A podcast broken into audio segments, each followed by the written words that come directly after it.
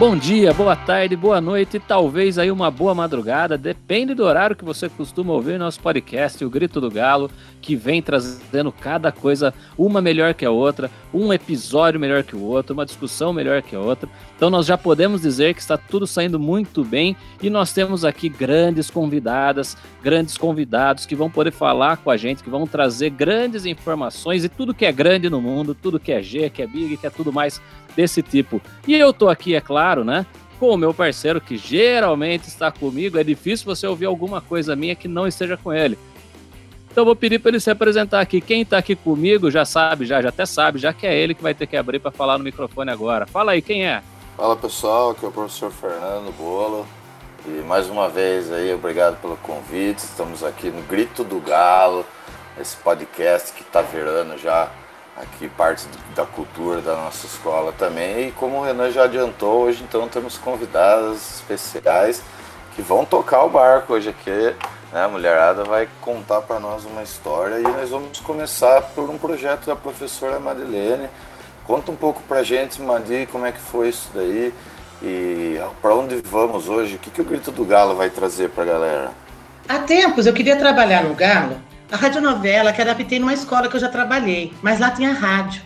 E quando entrei no Galo, eu gostaria muito é, de trabalhar esse, essa radionovela, mas no Galo não tinha como, por não ter rádio, e a gente começou a estudar um jeito que a gente conseguisse desenvolver esse projeto, né?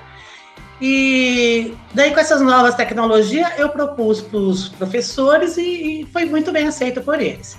Então, o que, que nós fizemos? A minha adaptação é do conto A Cartomante de Machado de Assis, que é um dos maiores nomes da literatura nacional.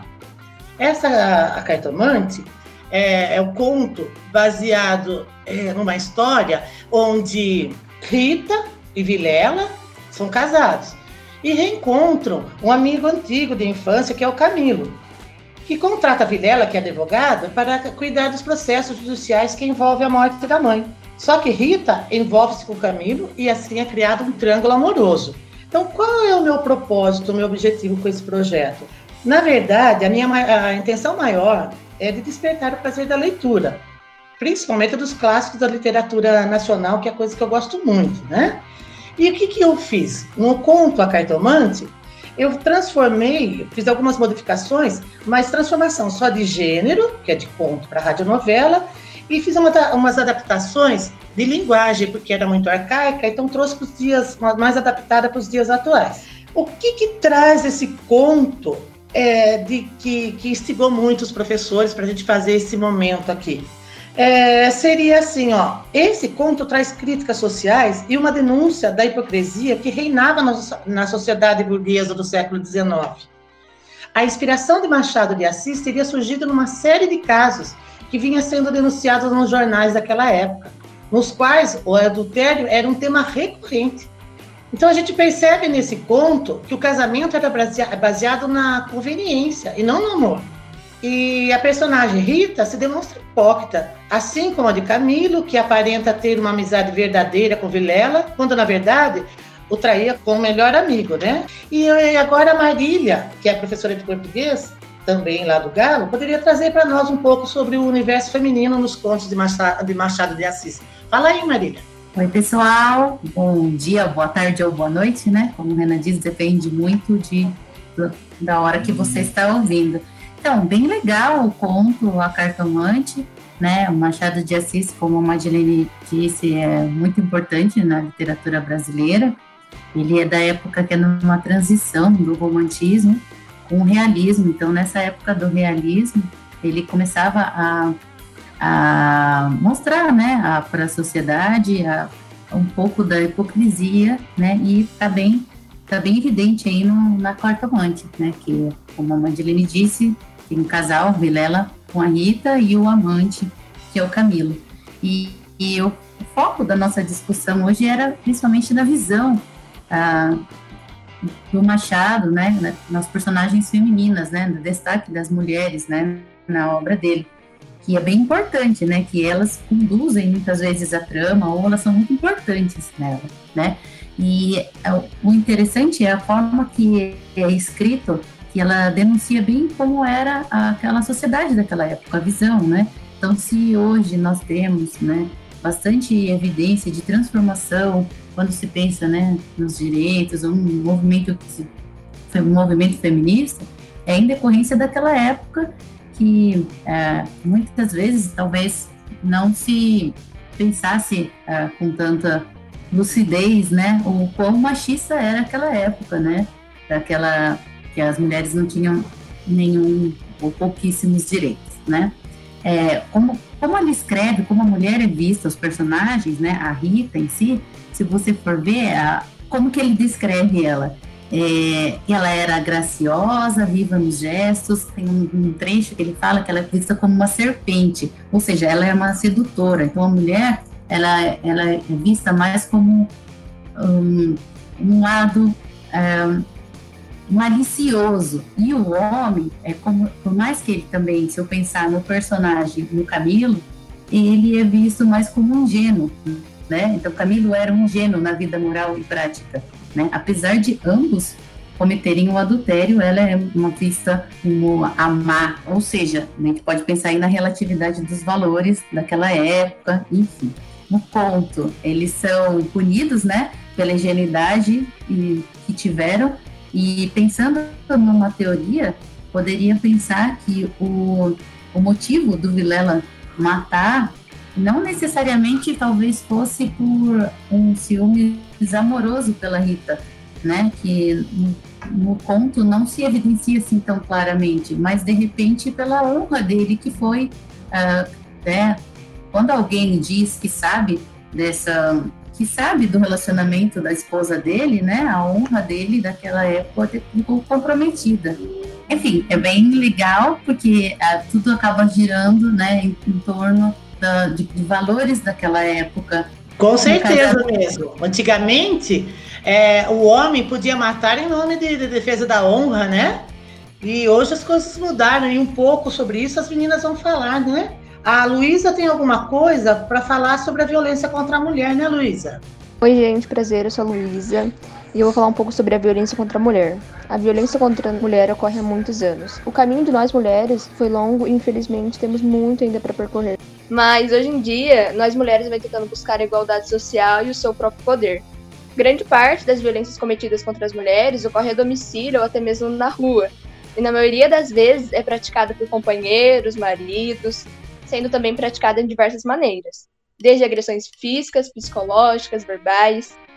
Além disso, mulheres transexuais também se tornam alvo de preconceito e agressões múltiplas. Em diversos casos, a mulher sofre em silêncio por medo de acontecer alguma coisa com seus familiares, ou pessoas próximas, e às vezes a própria mulher sem subjugada. É, com isso, né, eu sou a professora Marli, Marli Mendes, e a gente traz para vocês alguns dados. A cada hora, 536 mulheres sofrem algum tipo de violência física no Brasil, dados do Fórum de Segurança Pública. Isso significa que quase 13 mil mulheres sofrem diariamente algum tipo de violência. 91,7% dos municípios, de acordo com o Instituto Brasileiro de Geografia e Estatística, o IBGE, e além disso, em 90,3% das cidades do país, Brasil, não há nenhum tipo de serviço especializado no atendimento à vítima de violência sexual. Esses dados, pessoal, a gente pode encontrar no site agenciabrasil.ebc.com.br. Fica a dica aí, hein? Bem assustador, hein, esses dados. É, tem a Gabriela também, que ela vai falar um pouquinho pra gente sobre a Lei Maria da Penha, né, né, Gabriela? Sim, oi. Meu nome é Gabriela e vou falar um pouco sobre a Lei Maria da Penha. Ela visa proteger a mulher da violência doméstica e familiar ela defende todas as pessoas que se identificam com o sexo feminino, seja ela hétero ou homossexual. O agressor não necessariamente precisa ser o seu marido ou companheiro. Ele pode ser um parente ou uma pessoa de seu convívio. Essa lei considera tanto as, as agressões físicas como também a psicológica, como afastamento de amigos, familiares, ofensas, destruição de objetos, documentos, difamação e calúnia. Há algumas novidades trazidas com essa lei, como a prisão do suspeito da agressão, a violência doméstica passar a ser uma agravante para aumentar a pena, E não é possível substituir a pena por doação de cesta básica ou multas. Há uma ordem de afastamento do agressor, a vítima e os seus parentes, e assistência econômica, no caso da vítima ser dependente do agressor. Muito interessante, Gabi. E a Letícia também trouxe alguma coisa para a gente. A Letícia sobre, eh, trouxe para a gente sobre a lei do feminicídio. Vai aí, Letícia. Eu vou falar hoje um pouquinho sobre a lei do feminicídio. Ela foi sancionada em 2015 e ela é considerada um passo muito importante por reconhecer a ocorrência de crimes motivados por questões de gênero, né? Mulheres que foram mortas, né, simplesmente por serem mulheres. A medida alterou o Código Penal para introduzir o feminicídio como um agravante do crime de homicídio. E a pena pode variar entre 12 e 13 anos de prisão. Eu sou a professora Ângela, trabalho no Jerônimo Galo, e eu estou agora uh, relembrando um caso que ocorreu aqui em Piracicaba, né, da professora Edilene Borghese, que trabalhava no, na escola Liceu, e ela era professora de português. Ela foi morta, né, pelo ex-marido, que era muito ciumento. Ele era rico, branco, dono de usina, machista. E aí se achou com o direito de assassiná-la, né? Neste relato a gente vê que o feminicídio, ele não acontece só entre pessoas pardas, pretas ou pobres acontece entre a classe social alta também e com pessoas brancas. Basta ver um homem machista que vê sua companheira como sua propriedade. É isso que eu tenho a dizer. O modelo, né, que, que a gente vive hoje, a sociedade brasileira vive, na verdade ele é inspirado, né, no passado. Né? O Brasil ele vem de uma cultura que se naturalizou de violência contra a mulher desde a época do, do Brasil colônia, entendeu? É, e o modelo de, desse, dessa família é o modelo patriarcal, que, que, formou a base, né, que foi a formação social no Brasil, é, onde muitos aspectos da nossa sociedade hoje né, é compreendido a partir dessa formação. E o que, que é essa sociedade patriarcal? Né? Na verdade, ela é a supremacia do homem sobre as mulheres, né? tanto nas relações, na sua relação familiar, quanto na relação social, política, né? no meio em que ele vive. E assim, o homem ele enxerga a mulher como um ser inferior e ele se sente o dono dela. A mulher é uma propriedade dele e então ele faz dela o que ele bem entender, né? E no caso, a lei, é, antigamente, ela não tinha, a mulher não tinha uma lei que protegesse ela, né? Isso foi uma conquista, uma conquista que foi uh, ao longo da nossa história e ainda é bem recente. A mulher ainda ela vem ganhando espaço, né? Vem tentando conquistar cada vez mais, tanto que a lei do feminicídio mesmo ela é recente, ela é de 2015, né? É, então é, é, muito recente essa, essas conquistas e ainda a mulher vem lutando e tentando ganhar esse espaço e quebrar, né, romper com esse laço cultural que se instalou desde o início da formação do nosso país. Elô, manda aí, Elô. Oi, pessoal, tudo bom? Que vocês tenham um ótimo dia, noite, vida. Bem, pessoal, é, primeiro falar sobre feminicídio, ah, porque é importante, né, como a professora Madeleine, Madeleine colocou, a gente fazer a leitura dos clássicos, porque são os clássicos que vão alimentar todas os, as novelas que vêm posteriormente a elas, né? Não sei se vocês sabem, a Cartomante está fazendo aniversário agora, dia 28 de novembro, vai fazer 136 anos do seu lançamento. E ele mostra o enredo que é muito comum em muitos filmes que a gente tem hoje, e infelizmente esses filmes se baseiam muito naquilo que acontece na vida. Você vai ter quem? Você vai ter a questão da paixão escondida, da morte da mulher traidora, né? E como os nossos colegas, as nossas colegas já colocaram, né? Isso tudo não vem à toa. Ela vem de uma cultura que vem trazendo a primeiro o corpo como um objeto. Se esse corpo é um objeto, quem tem posse desse objeto é, é, é, é dono. Então, essa ideia de que o corpo da mulher, em especial, é a posse de um homem, né? Ou que é dada através do seu casamento ou do seu relacionamento, é uma ideia que faz muito mal. E daí, gente, a gente pode fazer uma relação também com essa questão do culto à beleza, entre aspas, ou ao corpo objeto da mulher. Porque vejam, toda vez que eu preparo o meu corpo como para que ele seja simplesmente admirado ou ele seja simplesmente desejado e não como uma entidade de direitos, eu passo a fazer dele um objeto que ele é comprado. Isso é uma mercantilização do corpo. Isso é uma negociação do corpo, né?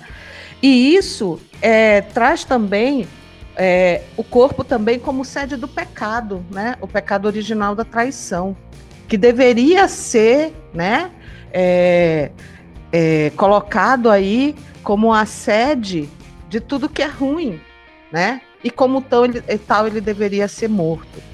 E por que eu estou colocando isso para vocês? Porque é muito importante a gente observar isso hoje na nossa sociedade, né? Nós mulheres, nós meninas que estamos crescendo, né? No caso vocês que estão nos ouvindo, né? Que eu já dei uma crescidinha. É, o fato de que o nosso corpo não pode ser objeto. Nós somos um corpo. Nós somos nós. Isso não é, é, é o meu corpo não é um outdoor. Meu corpo não é uma fotografia. O meu corpo sou eu. E eu preciso ser respeitada. Nós precisamos nos respeitar em relação àquilo que nós somos, seja como nós sejamos, né? Essa a ideia do padrão de beleza que nós vemos tão marcante dentro da sociedade, ele está dentro exatamente desse viés que coloca o corpo como um objeto. Quando eu procuro é, é, é, manter esse corpo objeto, esse corpo em que as pessoas compram, esse corpo que é para ser vista, que é para ser olhado, eu estou tirando o foco da entidade que é a pessoa que está por trás.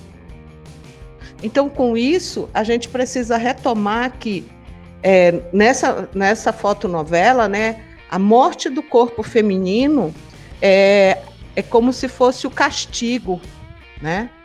E aí você vai ver, quando a gente vai ver filmes, vai ver novelas, vai ver histórias, como isso acaba acontecendo em várias é, situações né? Como isso acaba acontecendo em várias histórias de amor, em que o final sempre é a morte da, do traidor, ou daquele que se apaixona, ou daquele que ama, né? Então a gente precisa é, ler, ler com cuidado, ver quais são os sinais que isso traz, é, para a gente compreender aonde foi escrito, como foi escrito, por que foi escrito, mas principalmente entender que nós podemos fazer diferente. E esse fazer diferente está em quê? Está em a gente começar a ter uma relação diferente com o corpo. Não um corpo capitalizado, não um corpo mercantilizado, mas o, é, o corpo humanizado. Nós somos né, um corpo e todo corpo merece respeito, todo corpo merece amor, todo corpo merece carinho. Eu queria dizer, então, é um provérbio aqui, em briga de marido e mulher, ninguém mete a colher.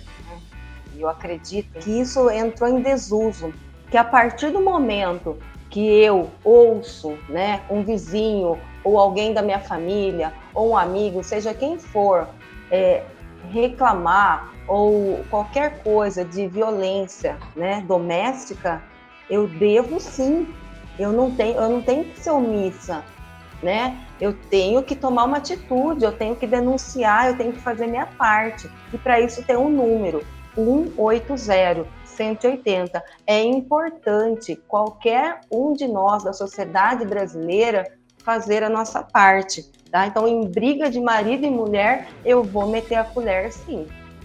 É legal, Kellen, também isso, a gente lembrar o seguinte, na escola também, né? A importância da gente é, cuidar da nossa, da nossa fala, quando a gente vê alguém tratando uma menina, né, seja quem for, é, com desrespeito ou, ou desrespeitando esse corpo feminino, né? A gente precisa também mostrar que isso não é legal, que isso é errado, que isso traz consequências, né? Que é, eu não preciso ficar criticando, porque a, a gente precisa superar essa ideia que eu vou ser reconhecida pelo corpo que tenho, né? Eu vou ser reconhecida pela imagem que eu apresento, porque nós somos para além da imagem, né? E vencer isso é essencial para a gente poder ter uma sociedade diferente, né? A gente tem que pensar que a gente precisa mudar esses valores, né? a, tem é, a ideia, né, de que nós não precisamos somente reconhecer aqueles que apresentam um padrão de beleza que a sociedade coloca, né? A gente não precisa é, reforçar os padrões que estão aí. Isso significa o que? Ah, eu não vou cuidar, não vou ligar para a aparência? Não, não é isso. Significa só que eu vou procurar conhecer todas as pessoas para além da imagem, para além daquilo que se apresenta. E vou procurar respeitar todos aqueles do jeito que são, né? Sem colocar expectativas sobre esse, esse corpo, sobre essa pessoa que se manifesta ali como, como um corpo. A verdade, né, que aqui no Brasil, a estrada trilhada pelas mulheres foi longa e árdua. E, infelizmente, ainda há muito que ser trilhado, muito que ser dito, muito a ser, a ser feito, muito a que se mostrar ainda, né? É verdade, Madi. Tanto que a mulher, ela só foi ter o direito de voto em 1932. Então, imagine, isso é recente, né? É, a luta é, é árdua realmente e ela tem que ser a cada dia, todos os dias, e é só assim que a gente vai tendo as conquistas, né? É, bem isso mesmo. E tem uma música que eu acho muito legal, na década de 80, é, chama em português Mulher Acorrentada, né? Ela foi feita pelo Tears for Fears em 1889, Woman in Chains. É muito legal esse som e fala, né, é, sobre a opressão que as mulheres sofrem no mundo e a luta por um mundo mais igualitário e menos machista. Quem tiver oportunidade, curta esse som aí. Uma outra coisa que me fez lembrar também, né, como professora até de português aqui, é, às vezes, como nós vamos ressignificando alguns termos, alguns valores, como a Kelly disse, aquela frase, né, briga de marido e mulher não se mete a colher, nós temos também coisas na nossa, que o que antigamente era piadas que eram engraçadas hoje não são mais, né, e dos termos que nós usamos no nosso dia a dia, por exemplo, nós falamos, fala que nem homem, como se fosse algo forte, chega a ser, né? E às vezes um, uma terminologia, ai, isso é coisa de mulherzinha, inferiorizado, né? minimizado, como se é algo fraco, ruim. Mulherzinha e homem é forte, bom. Também mudar, né? Ressignificar os termos. Mulher não é inferior. É, colocar também ele, o Renan fez uma provocação, né? Foi pela honra que Vilela, né, fez, é, assassinou, né? Uh, a minha honra está na eu vingar a honra, né? Essa ideia de que quando você está em um relacionamento, a sua honra depende do outro. Que honra é essa, né? Que você foi desonrado. Essa questão da, da, da honra é uma coisa que a gente vem observando e que cresceu com a com a ideia de que o casamento, né? Porque não, não sei se vocês sabem, né? O casamento, como nós conhecemos hoje, civil, né? Ele foi uma construção que nasceu e se estabeleceu, né? Na sociedade moderna e que ela é, traz uma marca de que a mulher era posse do marido, né? Primeiro, como as mulheres não podiam ser força de produção, né? elas eram posses, elas iam reproduzir, então elas não iam gerar trabalho, com isso elas não iriam gerar riquezas. Então elas tinham que ser é, um casamento, era a chance que um homem tinha, né, uma família tinha, né, para trocar né, as suas filhas, né, passar suas filhas à frente. Tanto que quando você casava uma filha, você tinha que pagar um dote. Geralmente, sabe o hábito de quem paga a festa do casamento ser a mãe da noiva? Isso é um hábito bem antigo, inclusive porque dizia-se que é, essa família está deixando de ter uma despesa, né? Quando a mulher é, se casaria, a, o pai e a mãe pagavam esse casamento da mulher, porque saía dela uma despesa e ia para onde? Ia para o marido agora. Então era um alívio, era como se fosse um. Hoje ainda tem algumas práticas nessa linha, mas graças a Deus a gente já está deixando isso passar. Geralmente o casamento passa a ser uma despesa do casal, dos dois. Mas ainda tem pessoas que pensam assim, né? Porque a mulher não seria. É, seria como se eu estivesse passando uma dívida para frente, né? Então, é, isso nós sabemos que não é mais, porque hoje a mulher, a mulher ela tem condições de ir para o mercado de trabalho, ela tem, ela tem condições de viver independente. Casamento não é a única solução, casamento não é problema, né? A gente não pode pensar que o casamento é simplesmente uma relação comercial, né? Uh, o casar em si, a união de duas pessoas para viverem felizes ou para construírem uma vida, ela não pode ser tratada simplesmente como uma relação comercial. Então, a gente tem que re retomar esses valores, né? É, reconstruir, retomar, que eu digo, né? Retomar isso, olhar criticamente e construir uma nova cultura sobre tudo isso, né? Inclusive sobre os relacionamentos, que transformaram a relação é, afetiva em uma relação comercial, tá? Então, é, é, isso é muito importante a gente superar ah, numa relação afetiva, numa relação entre iguais, né? A responsabilidade econômica e a responsabilidade do lar é de ambos e não somente de um. Tá maravilhoso que eu vi esse bate-papo, mulherada mandando ver no grito do galo. Né? Lembrando que lugar de mulher é onde vocês quiserem estar. Então é muito bom ter essa participação aqui efetiva com a gente. E depois desse bate-papo também interessante, aí me veio à cabeça algumas questões, né? Vocês falaram da, das tradições, dos valores, da relação até é, de mercado que se estabelece entre homem e mulher, né? De propriedade e o casamento enquanto instituição burguesa e tal. E aí eu lembrei de três casos recentes aqui no nosso país, onde deixam bem claro que é um caminho difícil, como a própria Madeleine disse. É, a respeito dos jogadores de futebol, vocês devem ter visto, né? Primeiramente o Neymar, naquele caso famoso, Nashville, se não me engano, e até repórteres da Globo que foram demitidos por tentar abafar o caso depois que tudo veio à tona. Então uma blindagem institucional sobre esses casos e pessoas famosas e poderosas. E aí dois casos mais recentes, um jogador do Palmeiras, o Dudu, também foi é, denunciado pela, pela companheira dele de agressão e vazou, né? Foi jogar lá na Arábia, tranquilo, ganhando seus milhões. E no mesmo momento o Robinho quase voltou para o Brasil e após ser denunciado e condenado na Itália, embora ele esteja recorrendo, ele segue condenado. E em todos esses casos a gente vê essa semelhança né?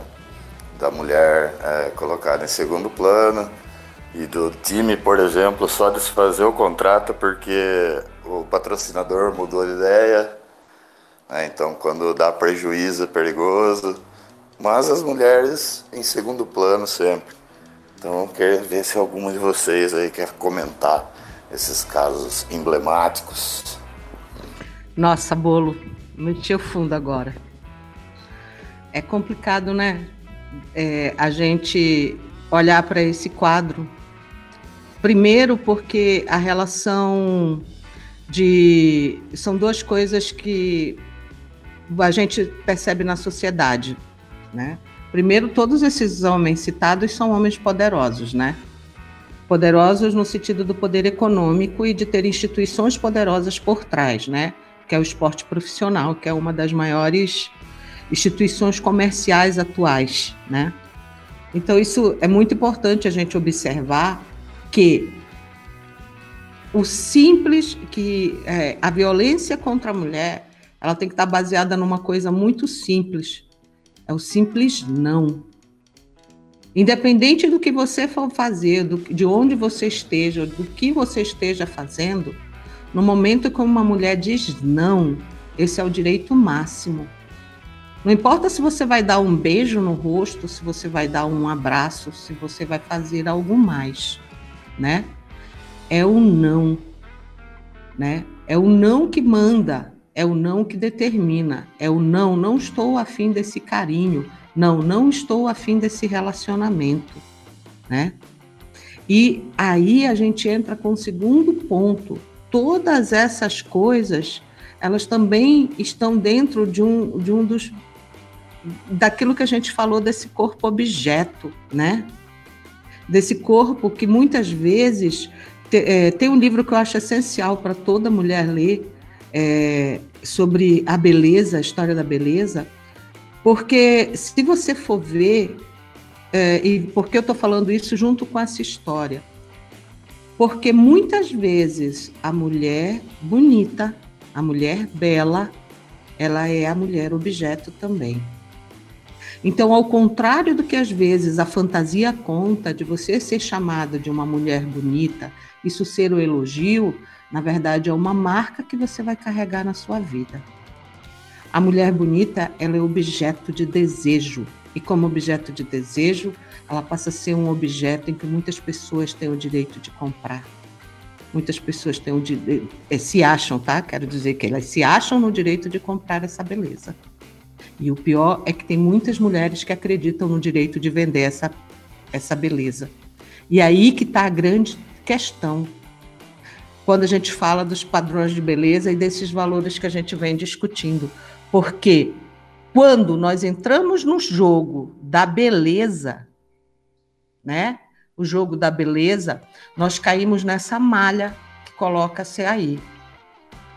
Essa malha de violência, né? E que isso nunca é falado, isso nunca é discutido, isso nunca é dito, né? Porque há todo um mercado por trás. Muitas vezes, uma mulher que se vê diante de um cara como esses, que são caras poderosos, caras de poder aquisitivo alto. Elas acham que elas estão se colocando, elas, ela é, é um meio que, inclusive, é estimulado para isso. E ele é o meio mais perigoso que existe para a própria mulher. Então, se tem algo hoje que é extremamente mercantilizado, é a beleza feminina. Mas é uma mercantilização que não é a favor da mulher.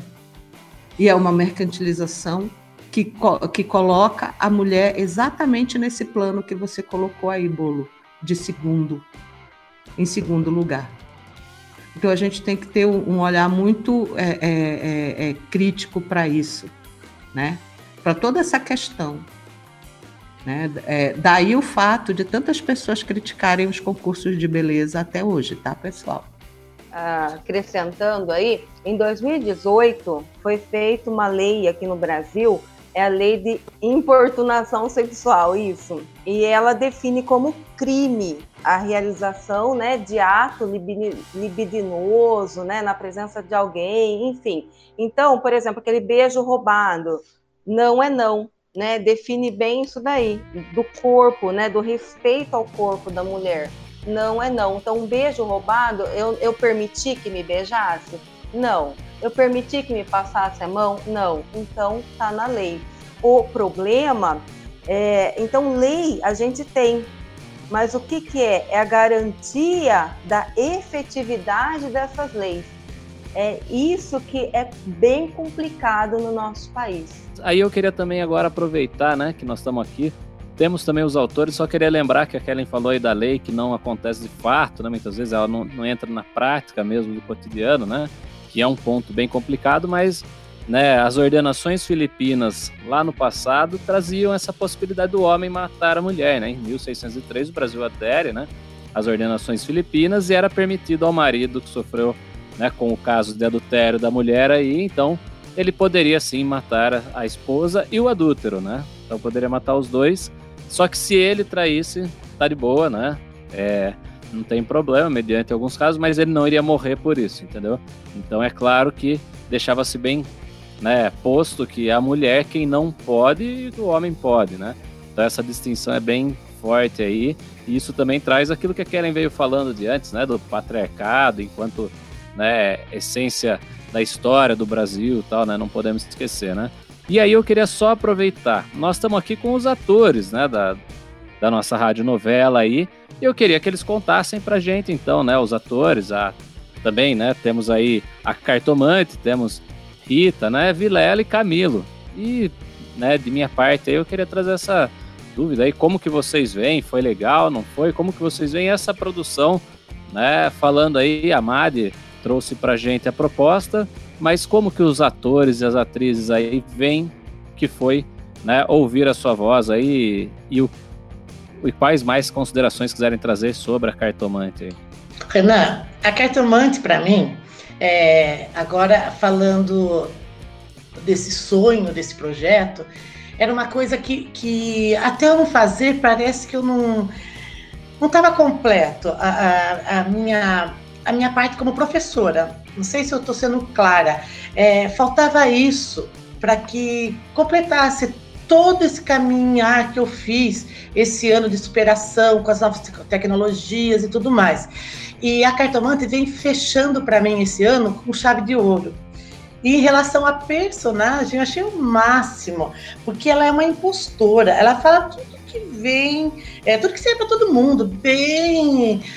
É, generalizando tudo. Então, o que ela falasse ia encaixar de alguma maneira. E eles caíram nesse. nesse é, é, é nessa fala enganosa dele, porque eles precisavam ouvir o que ela tinha para dizer, né? É bem interessante isso. Muitas vezes é, achamos que aquilo que estamos ouvindo, se ouvimos aquilo que queremos, ah, tá ótimo para gente, ah, tá, tá sendo, é, ai que bom, eu vou aproveitar isso. Na verdade, nem sempre aquilo que a gente está ouvindo é o melhor para a gente, né? E eu fiquei encantada com o trabalho, com, com tudo, com tudo, com tudo, com tudo. E nessa discussão também, que legal, como eu tô, estou satisfeita com esse momento, com essa equipe que está aqui com a gente, com as meninas. Muito legal, não tenho nem como, como agradecer vocês, foi muito legal. E me ouvir na Cartomante também, eu achei o máximo, porque eu fico muito nervosa, eu falo muito rápido, tinha que ter um sotaque um pouquinho italiano, ficou muito longe disso, mas eu tentei fazer o meu melhor e gostei muito do que saiu ali. Ah, eu vou agradecer o convite da professora Madeleine e também a participação de todos os colegas aí, foi muito gostoso contracenar com vocês, não sei se esse é o termo correto para esse tipo de, de, de, mídia né, que a gente produziu juntos, mas foi uma delícia e também enaltecer a parte técnica eu gravei com vocês imaginando como seria e fiquei bem satisfeito ouvindo e achei fantástico todo o trabalho do grupo. Olá pessoal, é, gostaria também de agradecer o convite. É, como as obras literárias ajudam, né? A, como é rico realmente é, o que se pode extrair, o que se pode debater, né? Foi muito legal também a participação das alunas, a participação é, de todos vocês. Hoje eu achei que foi muito rica a discussão. As, mulher, as mulheres aí deram um show à parte. Muito legal mesmo as colocações. Eu só quero agradecer a todos. É, espero participar de outros projetos mais para frente. Muito obrigado aí e que novas ideias surjam, né? Porque as obras literárias permitem uma ampla frente de discussão com as mais variadas áreas aí do conhecimento, né? Então foi muito legal mesmo. Muito obrigado. Eu gostaria também de agradecer a professora Marli, professora de arte, agradecer as meninas, Madeleine, que nos, nos deu essa oportunidade de resgatar não só a leitura, né, de um clássico, assim também como a radionovela, que fez parte de muitas pessoas e até os, os dias atuais a gente vê alguma coisa aqui e ali. E sempre é uma experiência nova, sempre é algo que, que traz um engrandecimento muito forte em nós, uma, uma ampliação, né? Dentro da nossa cultura, dentro de cada um de nós mesmos. Muito obrigada pela oportunidade. Valeu a todos. Eu acho que é isso. Então, se a galera quiser se despedir, mandar aí o seu adeus, aqui Renan falando e deixando um grande abraço para todos que nos ouviram e lembrando que logo sai mais também, né? Sempre nós estamos em produção aí, vários temas. Hoje tiveram várias vozes aí que não são tão comuns no Grito do Galo, mas que, quem sabe aí, estarão mais presentes em outras vezes, né? Assim fica o convite para todos né? Parabéns para quem participou, foi muito bom ouvir aqui. Fiquei mais espectador, devo lembrar aqui, né? Tava mais ouvindo, até porque acho que foi né, a melhor coisa que fiz nesse dia. E deixo agora a palavra para quem quiser se despedir, talvez começando aí pelas meninas, né? Ou a Gabi ou a Letícia, qualquer uma das duas que queiram se despedir aí pra gente. Eu gostaria de agradecer pela oportunidade, pelo convite que vocês chamaram a gente. A gente se sentiu muito honrada com isso. Obrigada. Eu quero agradecer também ao convite, né, a professora Madilene, todos os professores. Eu tava com saudade, né, de participar dos projetinhos com vocês. Muito obrigada, viu? Gostei muito. E eu queria dizer, gente, que esse convite que eu fiz foi tão assim, com tanta boa vontade, com tanta vontade que vocês participassem. As meninas que nunca eh, participaram de projetos virtuais, elas sempre colaboraram comigo nos meus projetos, mas presenciais. Então, meu agradecimento muito especial para essas meninas que colaboraram com a gente nessa, nesse momento. Agradecer os que foram personagens nessa nessa radionovela que foi concretizando o meu sonho, né? E um agradecimento também, é, é, é, estou agradecendo a todos, mas a Ângela e a Marília, que nunca tinham participado, eu achei até que elas iam, não sabia se elas iam aceitar ou não. Foi grande a minha alegria a hora que elas aceitaram porque eu sempre tenho vontade de quando eu gosto de uma coisa, eu gosto que as pessoas participem. E eu queria que elas conhecessem para elas também, para elas também tomarem gosto. Obrigada a todos e um abraço até a próxima. Eu também, Madilene, muito obrigada por convidar, pelo convite, foi desafiador e compartilhei do mesmo nervoso que você teve inicial, né, dessa caminhada aí. Eu vou falar um, uma frase aqui que eu acho legal para gente deixar como final.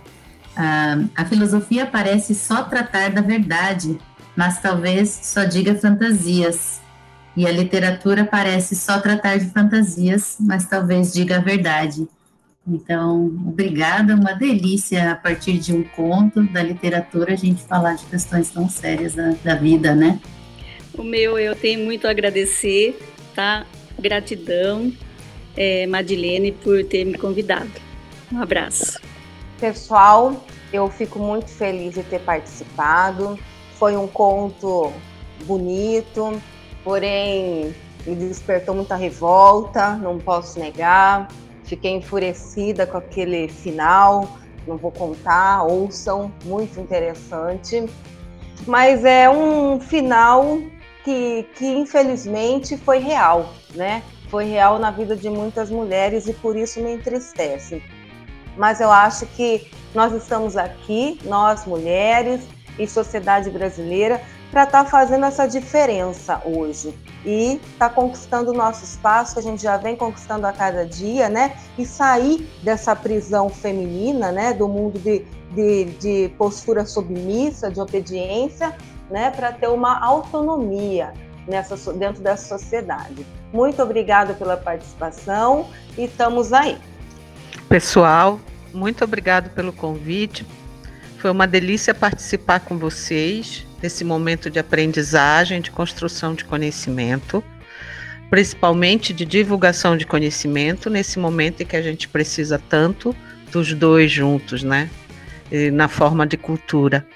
É, fiquem em paz aí, beijos, valeu e vamos nos encontrar de novo em outros projetos.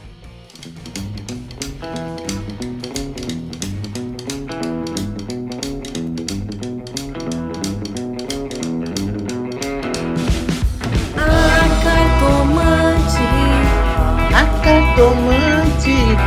Se liga nesse romance, se liga nesse romance. A cartomante. Venha descobrir como que é.